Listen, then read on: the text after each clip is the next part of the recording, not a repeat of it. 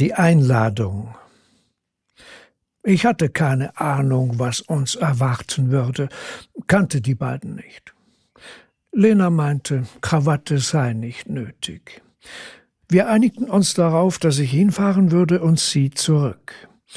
Es war ein herrlicher Sommerabend.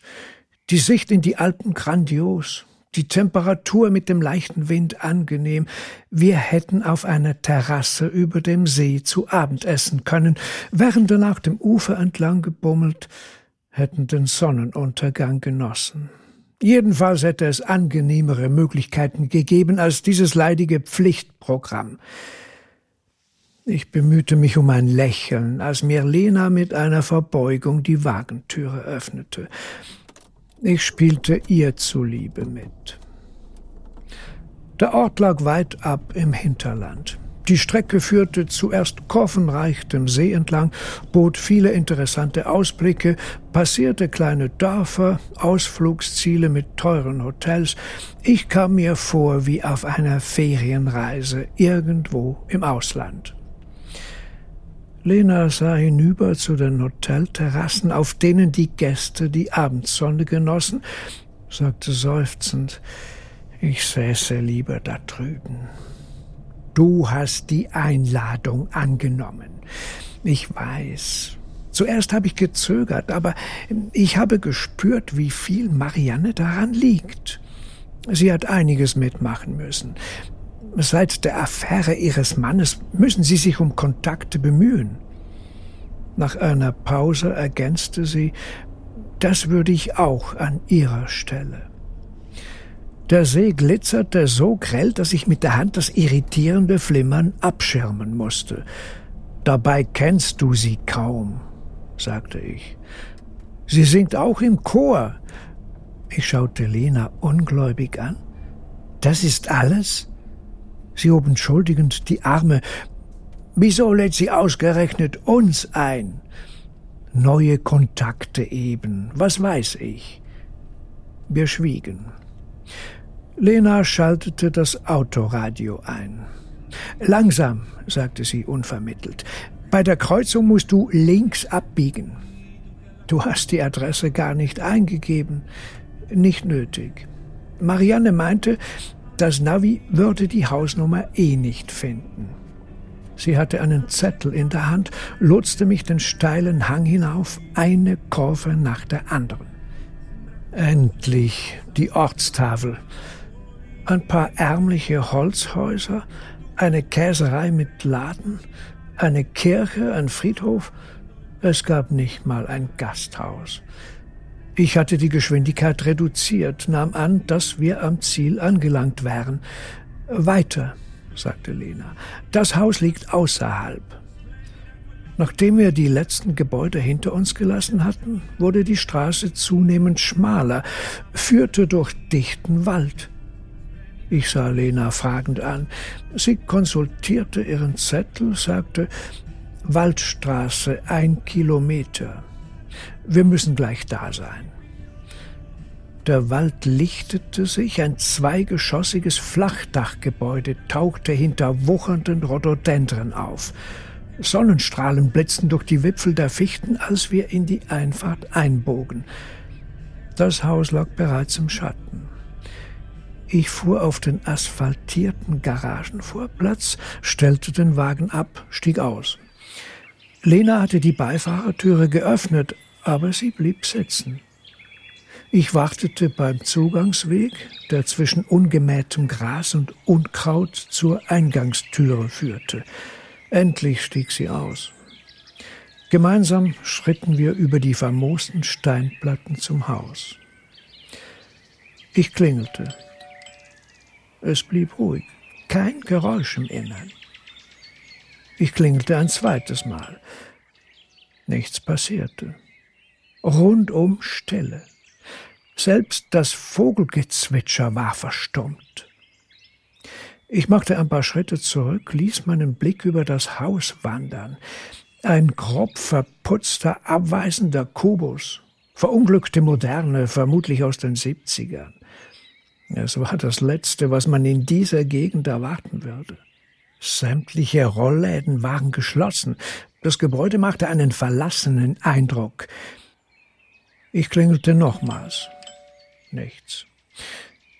Wir sahen uns an. Ich fragte, hast du dich im Datum geirrt? Nein, sagte Lena. Ich bin mir sicher, die Einladung zum Abendessen ist heute. Es muss etwas passiert sein. Die Adresse stimmt? Ich denke schon. Sie hat gesagt, dass es abgelegen ist. Ich versuchte ein Lächeln, verzog den Mund. Ein Reinfall. Ich ging auf den Weg zurück, Lena folgte mir. Ich sah mich bereits im Wagen sitzen, da vernahmen wir, wie ein Schlüssel im Schloss gedreht wurde. Wir blieben stehen, wandten den Kopf zur Türe. Sie öffnete sich wie in Zeitlupe. Ich kannte ihn nur von den Fotos, die damals die Medienberichte illustrierten, wusste, Gynäkologe, musste wegen unlauteren Vorkommnissen das Spital wechseln, landete in der Provinz. Jetzt stand er im Türrahmen, hatte nur noch vage Ähnlichkeit mit den Fotos. Die Haare gelichtet, grau, verbitterte Gesichtszüge. Er trug ein halb zugeknöpftes, verwaschenes Hemd, eine Trainerhose und Adiletten, sah uns an, als hätten wir ihn mutwillig gestört. Die Situation war grotesk. Ich setzte zu einer Entschuldigung an. Lena war schneller. Marianne hat uns zum Abendessen eingeladen. Es tönte wie eine Notlüge. Er stand unter der Türe und schien zu überlegen, mit welcher Begründung er uns fortschicken könnte. Ich wollte ihn vor dieser Peinlichkeit bewahren, wollte sagen, wir kommen ein andermal, als er die ersten Worte an uns richtete. Kommt rein. Mit einer ungelenken Geste bat er uns ins Haus. Ich warf Lena einen fragenden Blick zu. Sie nickte. Wir gingen zurück zum Haus, traten ein. Im Innern war es dunkel. Sämtliche Rollläden waren geschlossen, schwere Vorhänge verdeckten die Fenster. Er knipste eine Stehleuchte an, deutete auf das Sofa, sagte Marianne kommt gleich. Er nahm die Treppe, verschwand im Obergeschoss. Ich stellte unser Mitbringsel, eine Flasche Bordeaux, die ich mit einer roten Stoffschlaufe veredelt hatte, auf den aufgeräumten gläsernen Salontisch. Der Raum war zweigeschossig. Trotzdem konnte man darin kaum atmen. Vermutlich lag es an der Akustik. Man kam sich vor wie in einem schalltoten Raum. Eine offene Treppe führte auf eine Galerie, die andeutungsweise beleuchtet war. Im schwachen Lichtschein der Stehlampe waren ein Sofa, ein dazu passender Sessel und ein überdimensionierter Fernseher auf einem fahrbaren Tischchen gruppiert. Dahinter, kaum beleuchtet, zeichnete sich eine große Bücherwand ab, davor ein Esstisch mit verchromten Füßen und dazu passende Stühle. Keine Zeitung, keine Zeitschrift, kein Buch lagen herum. Nichts, das darauf hindeutete, dass der Raum benutzt wurde. Wir setzten uns aufs Sofa, steif, als würden wir gleich wieder aufbrechen. Von oben hörten wir leise Stimmen. Wir spitzten die Ohren. Es war nur seine Stimme. Wir sahen uns an. Da stimmte etwas nicht. Sprach er mit ihr? War sie überhaupt im Haus? Nach einer halben Stunde ging oben eine Türe. Wir sahen ihn die Treppe hinabsteigen, dann war er verschwunden. Im angrenzenden Raum wurde das Licht angeknipst. Ein Kühlschrank wurde sichtbar, angeschnitten ein Tischchen. Im Hintergrund undefinierbare Geräusche. Bereitete er das Essen vor? Er trat durch die Türe, blieb ein paar Schritte vor uns stehen, sagte entschuldigend, Marianne käme gleich, ob wir etwas trinken wollten. Wir waren zu langsam oder seine Frage war eine rein rhetorische. Konsterniert sahen wir zu, wie er wieder die Treppe hochstieg, in einem der Zimmer verschwand. Wir versuchten uns vorzustellen, was hier ablief, mimten unsere Vermutungen in Zeichensprache. Die verrammelten Fenster, das wenige Licht, die gedämpfte Akustik ließen kein Gespräch zu. Lena zeigte nach oben, deutete pantomimisch eine Spritze an, die sie auf der Innenseite ihres Unterarms ansetzte. Ich sah sie schockiert an. Sie sah mir in die Augen, legte den Kopf schief, hob die Augenbrauen. Drogen. Marianne nahm also Drogen. Wieso hast du mich nicht gewarnt? flüsterte ich. Ist nur eine Vermutung, aber es würde erklären, wieso sie so viel fehlt. Wilde Bilder stürmten auf mich ein. Marianne hatte sich eine Überdosis gespritzt, oder ich versteifte mich unwillkürlich. Ihr Mann hatte ihr eine Überdosis verabreicht. Sie war bewusstlos oder vielleicht schon tot. Doch dann hörten wir eine Frauenstimme. Lena meinte, es sei Marianne. Oben ging eine Tür.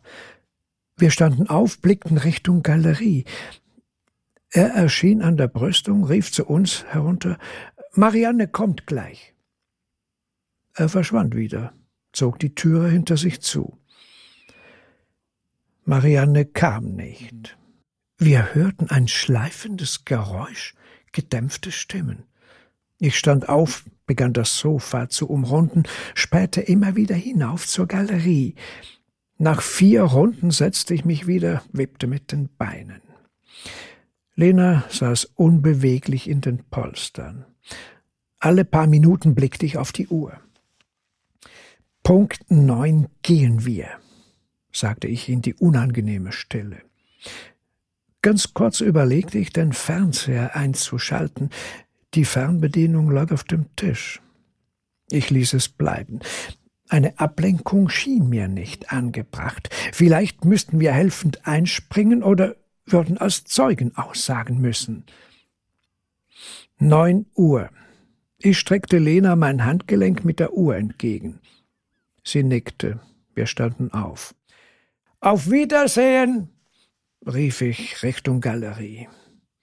Wir waren bei der Treppe angelangt, als Lena mir einen fragenden Blick zuwarf. Sie deutete auf die Flasche, die auf dem Salontisch stand. Ich schüttelte den Kopf. Lass uns abhauen. Wir gingen hinaus ins Entree, blieben horchend stehen. Kein Geräusch. Ich drückte die Klinke, saß bereits im Wagen, aber Scheiße, sagte ich.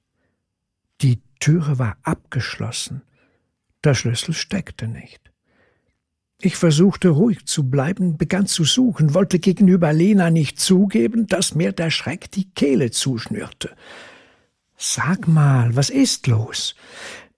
Der Schlüssel fehlt. Das heißt, wir sind eingeschlossen. Ja. Lena nagelte mich mit einem Blick fest. Irgendetwas musste ich tun. Ich wandte mich zur Treppe, rief Wir wollen gehen. Wir hörten, wie eine Türe geöffnet und gleich wieder geschlossen wurde.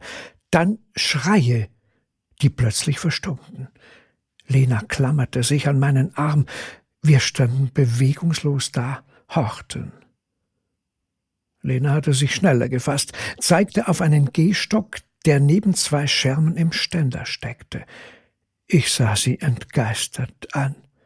Nimm ihn, zischte sie. Der Stock hatte einen versilberten Knauf in Form eines Jaguars oder Pumas. Auf jeden Fall war er nicht nur aus Kunststoff, wie ich feststellte, als ich das Ding aus dem Schirmständer zog. Ich packte ihn, hob ihn beidhändig wie einen Baseballschläger auf Schulterhöhe, ging stockend die Treppe hoch, mein Herzschlag wie dröhnende Paukenschläge. Bereits hatte ich vier, fünf Stufen zurückgelegt, als oben eine Türe geöffnet wurde. Schritte. Er erschien an der Treppe, sah mich überrascht an. Langsam, Stufe um Stufe, kam er auf mich zu. Ich hatte mich abgewandt, den Stock mit der rechten Hand umklammert, schätzte die Distanz ab, wo ich zuschlagen musste. Marianne geht es nicht gut. Sie schläft jetzt, sagte er ins Nichts, als würde er Traum wandeln. Lena schob sich an mir vorbei, ich drehte mich ab, versteckte den Stock hinter meinem Rücken. Ich will sie sehen, er blieb stehen. Zu dritt standen wir nur wenige Stufen voneinander entfernt. Falls er Lena die Treppe hinabstoßen würde, müsste ich den Stock fallen lassen, um sie aufzufangen. Ich will sie sehen, sagte Lena in einem Ton, den ich von ihr nicht kannte. Sie stieg eine Stufe höher, dann noch eine, er war gezwungen auszuweichen oder umzukehren. Ohne ein Wort drehte er sich, ging die Stufen zurück, Lena folgte ihm dicht. Ich blieb stehen, den Stock mit beiden Händen umklammert, lauschte. Sollte ich besser hinterhergehen? Langsam stieg ich Stufe um Stufe hoch. Als ich auf der Galerie angelangt war, ging eine der Türen. Lena erschien, nickte. Dahinter tauchte er auf. Er ging an uns vorbei die Treppe hinab, zog den Schlüssel aus der Tasche, öffnete die Haustüre. Wortlos stürmten wir hinunter, schoben uns an ihm vorbei, eilten hinaus. Wir rannten zum Wagen, als ginge ein Unwetter nieder. Ich warf den Stock auf den Rücksitz, ließ mich hinter Steuer auf den Sitz fallen, schlug die Türe zu. Gib mir den Schlüssel. Ich streckte Lena die offene Hand hin. Ich fahre. Bin ja noch nüchtern.